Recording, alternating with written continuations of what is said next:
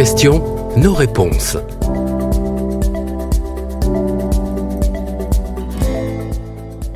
Euh, bonjour à tous, bienvenue sur Radio France Alzheimer. Je suis ravie de vous retrouver pour ce nouvel épisode de Vos questions, nos réponses. Une émission avec vous, personnes malades, familles et proches aidants, pour parler des sujets qui vous concernent. N'hésitez pas d'ailleurs à poser vos questions euh, sur la page de la radio ou la page Facebook de l'association. Cette semaine, nous allons parler d'un traitement contre la maladie d'Alzheimer. Il a obtenu sa mise sur le marché américain par la Food and Drug Administration. Euh, son nom, lecanemab, développé par le laboratoire japonais Eisai en partenariat avec Biogen. Une nouvelle qui est porteuse d'espoir. Et avec nous pour en parler, Mathieu Secaldi, neurologue au CHU de la Timone à Marseille et responsable du centre de référence régional sur la maladie d'Alzheimer et apparentés en région PACA. Bonjour. Bonjour. Merci d'être avec nous. Alors pour commencer, euh, qu'est-ce que le lecanemab? Alors le lecanemab, c'est un, anticorps euh, anti-amyloïde. C'est une classe thérapeutique sur laquelle il y a des recherches déjà depuis plusieurs années. Donc c'est un anticorps monoclonal qui est injecté et qui est euh, euh, censé neutraliser euh, la pathologie amyloïde qui se crée dans le cerveau quand on a une maladie d'Alzheimer et qui est neurotoxique. On avait aussi parlé ensemble il y a quelques mois maintenant de l'aducanumab, un traitement qui était euh, plus controversé. Est-ce que le lecanemab a des résultats plus positifs? L'autorisation que vient de donner la FDA est la même que celle qu'elle a donnée pour l'aducanumab euh, il y a, euh, je crois, un an et demi, si mes souvenirs sont bons. C'est-à-dire que c'est une autorisation qui euh, est basée sur la démonstration que le lecanemab, comme d'ailleurs l'aducanumab, agit sur la pathologie. On a des, biomarqueurs et notamment une imagerie qui permet de visualiser l'amyloïde, qui permet de montrer qu'effectivement les patients qui prennent euh, l'aducanumab et, ceux qui prennent le lecanemab ont une pathologie amyloïde qui diminue telle qu'elle est mesurée dans cette imagerie. La différence entre le lecanemab et l'aducanumab, c'est que l'aducanumab n'a pas ensuite été accepté par les autorités européennes parce qu'il y avait des études cliniques divergentes sur le bénéfice clinique et fonctionnel qu'elle pouvait apporter aux patients. Dans le cadre du, du lecanemab, euh, il n'y a euh, pas d'études divergentes. Voilà. Donc on a une étude de phase 3 qui d'ailleurs n'est pas l'étude qui a conduit à l'approbation, qui montre qu'apparemment le lecanemab a effectivement un intérêt clinique. Et, et c'est la différence effectivement avec l'aducanumab dont on a parlé il y a quelques, il y a quelques mois. Alors plus concrètement, Mathieu Secaldi, comment agit le lecanemab sur les patients?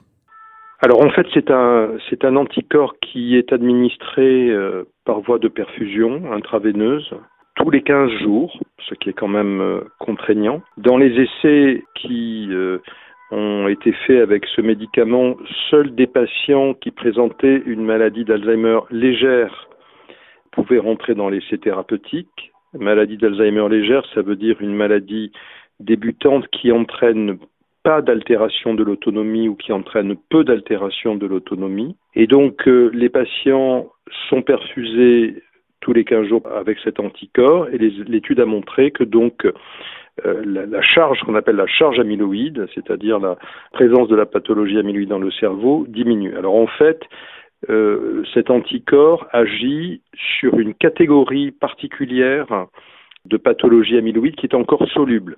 C'est un sujet très technique si vous voulez, mais en gros, c'est des petites protéines qui au départ sont solubles, qui petit, petit à petit vont s'agréger et vont finir par former ce qu'on appelle les plaques amyloïdes, qu'on appelait avant les plaques séniles, qui font partie des lésions de la maladie d'Alzheimer. Et le lecanemab a la particularité, lui, de cibler les toutes petites protéines qui sont encore solubles et dont on pense euh, qu'elles sont certainement parmi les plus neurotoxiques. C'est comme ça en tout cas qu'on explique son action. Euh, quels sont les effets cliniques euh, du lecanemab? Alors, ce qu'a montré, ce qu'a montré, enfin, ce qu'a montré l'étude de phase 3, euh, qui est actuellement d'ailleurs à l'étude par la FDA, parce que la FDA a donné une approbation précoce sur la base d'une étude précédente, euh, qui n'était pas une étude de, de, de, phase 3, qui était une étude de phase 2. En gros, les études de phase 2, c'est pour montrer en gros qu'un produit marche. Les études de phase 3, c'est pour montrer que le produit, il a vraiment un intérêt sur le plan clinique. Les résultats de l'étude de phase 3, c'est que les patients qui sont sous anticorps euh, monoclonal, donc sous les canémab, voient leur euh, déclin cognitif se réduire de à peu près un tiers, leur déclin cognitif et leur déclin fonctionnel. Alors attention, ça veut dire que on a toujours malheureusement une pente, c'est-à-dire une diminution euh, globalement des fonctions cognitives et un impact fonctionnel euh, progressivement de plus en plus important de la maladie, mais cette pente, elle est moins marquée chez les patients qui ont des doses euh, bien précises d'anticorps monoclonales que chez ceux qui n'en ont pas. Donc ça réduit, si vous voulez, le déclin cognitif le déclin fonctionnel. Ça ne guérit pas, ça ne permet pas de revenir à un état antérieur. Je dirais même que on ne peut pas dire que ça stabilise, mais ça semble avoir un impact sur la progression des euh, symptômes cognitifs et fonctionnels qu'entraîne la maladie. C'est ça, je dirais, le message important et c'est là-dessus que les autorités vont devoir euh, travailler et décider si cette réduction est suffisante pour que le produit soit autorisé. Parce qu'effectivement, on est dans une situation où le produit, d'une part, ne pourra pas être utilisé chez tout le monde, il ne pourra être utilisé que chez des patients en tout début d'évolution. Deuxièmement, probablement que des patients en tout début d'évolution, mais qui ont des facteurs de risque vasculaires, qui ont des problèmes vasculaires cérébraux associés à la pathologie Alzheimer, ne pourront pas bénéficier de ce traitement parce que le risque peut-être de faire des complications serait trop grand.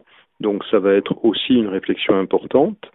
Et donc euh, ce, ce, produit, encore une fois, devra conduire à ce que pour chaque patient, on évalue un ratio bénéfice-risque. Donc là, on attend la décision, mais qui risque, ça risque de prendre plusieurs mois, puisque bon, la première décision qui va arriver, c'est la décision de la FDA. Est-ce qu'elle considère que le produit est actif euh, de manière suffisante pour l'autoriser de manière, on va dire, normale, hein, parce que ce qui a été donné pour l'instant, c'est une autorisation accélérée, euh, qui est très, je rentre pas dans les détails techniques, mais qui est, qui est très conditionnée. Ça avait été la même chose pour la ducanumab, et, pour la ducanumab, ça n'a pas conduit à une autorisation euh, plus large. Pour le lecanemab, compte tenu de l'étude qui est présentée, on peut, euh, on peut espérer effectivement que la FDA donne une réponse positive, et après, on, on verra si effectivement la, les agences, les autres agences et notamment l'agence européenne, dont, la France dépend en termes de décision, donnera également une, décision euh, positive ou pas. Et ça va vraiment, comment dire, dépendre de la manière dont l'agence euh, européenne en particulier euh, évalue le bénéfice clinique pour les patients. Autre point important, est-ce qu'il y a des effets secondaires? Ont notamment été évoqués des micro-hémorragies cérébrales. Qu'en est-il exactement? Alors, les effets secondaires, ce sont ceux de cette classe de médicaments, des anticorps monoclonales. C'est-à-dire que ces anticorps monoclonaux peuvent donner des petits œdèmes qui euh, apparaissent euh, dans le cerveau quand on fait des IRM. La plupart du temps, ces petits œdèmes sont euh, asymptomatiques, c'est-à-dire qu'on ne les détecte que parce que l'on fait des IRM. Ils ne se traduisent pas forcément par des symptômes. Euh, néanmoins, euh, ils conduisent à suspendre le traitement le temps qu'il régresse. Il y a quelques patients pour lesquels il y a eu des symptômes, mais qui, là aussi, généralement, régressent quand on arrête le traitement. Il y a une deuxième catégorie d'effets secondaires qui est plus rare, qui sont des petites hémorragies. Alors, il faut savoir que dans la maladie d'Alzheimer, on peut faire spontanément des petites hémorragies sans aucun médicament, sans aucun anticorps euh, monoclonal, du fait d'une particularité des lésions de la maladie d'Alzheimer qu'on appelle l'angiopathie amyloïde. C'est-à-dire que dans la maladie d'Alzheimer, il y a des lésions, on va dire, dans le cerveau, dans les neurones, mais il y a aussi chez un certain nombre de patients euh, une accumulation de cette pathologie amyloïde dans les vaisseaux. Et la présence de cette angiopathie amyloïde, elle, peut entraîner euh, chez les patients des micro-saignements. Ce qui a été montré, c'est qu'effectivement, quand euh, on donne les anticorps monoclonaux, les patients qui sont sous anticorps monoclonaux font plus de micro-saignements que les patients qui n'ont pas d'anticorps monoclonaux. Donc on augmente la fréquence de ces micro-saignements. Là encore, dans la majorité des cas, euh, c'est des micro-saignements, ils sont peu ou pas symptomatiques.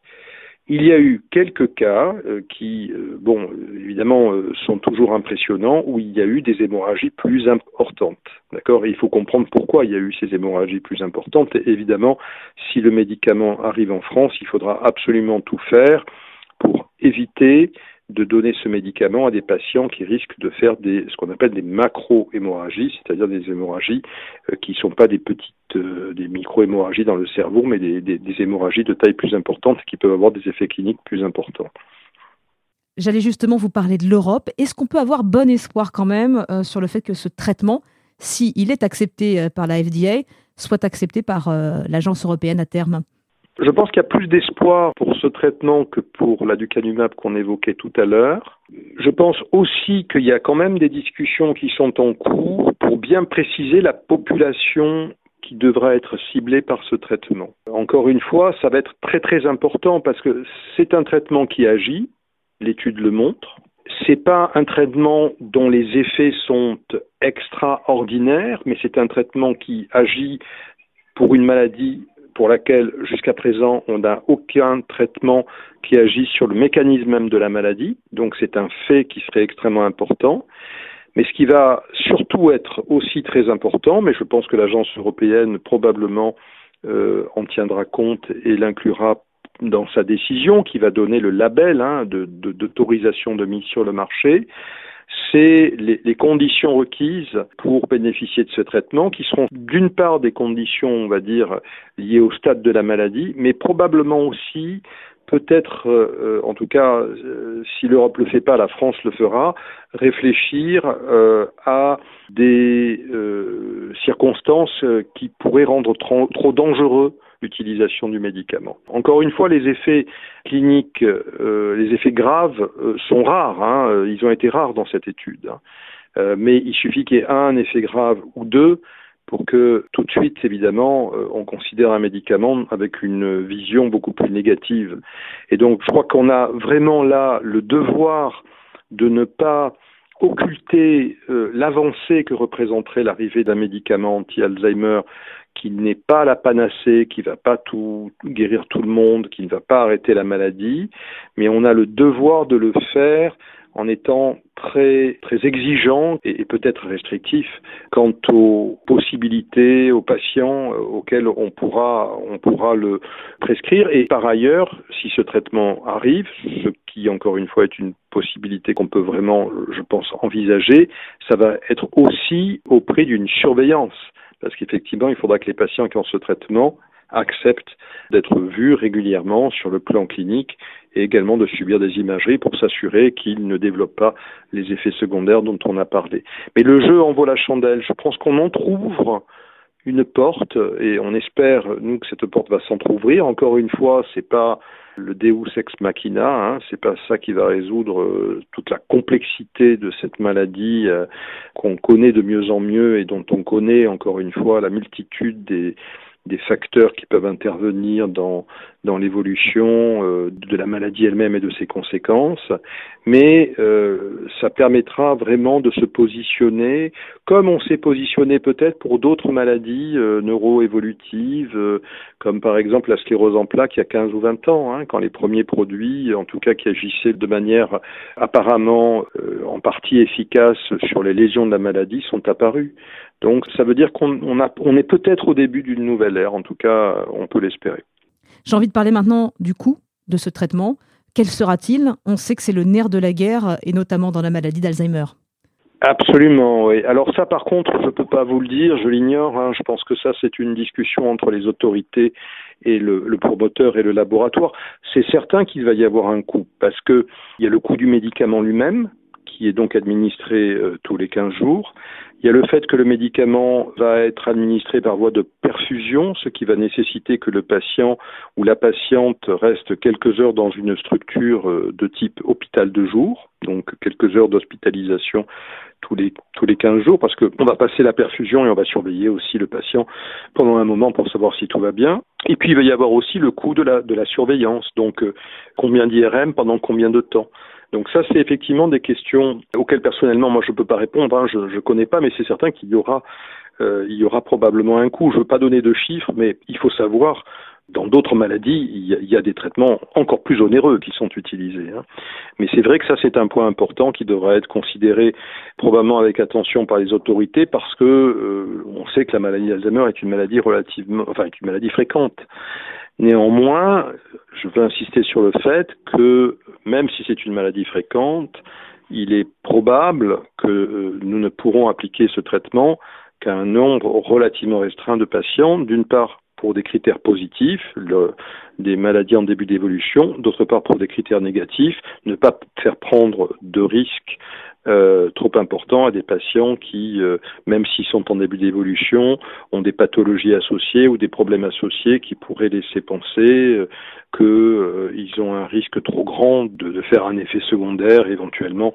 Encore une fois, même si c'est rare, il suffit que ça arrive une fois pour que ce soit très très compliqué à gérer, un effet secondaire grave. Ça va être probablement plusieurs milliers d'euros par, par mois, hein, c'est probable. Et puis enfin, euh, dernière question, tout ce que vous venez de décrire représente, disons-le, un espoir au niveau de cette maladie. La recherche avance, c'est un fait.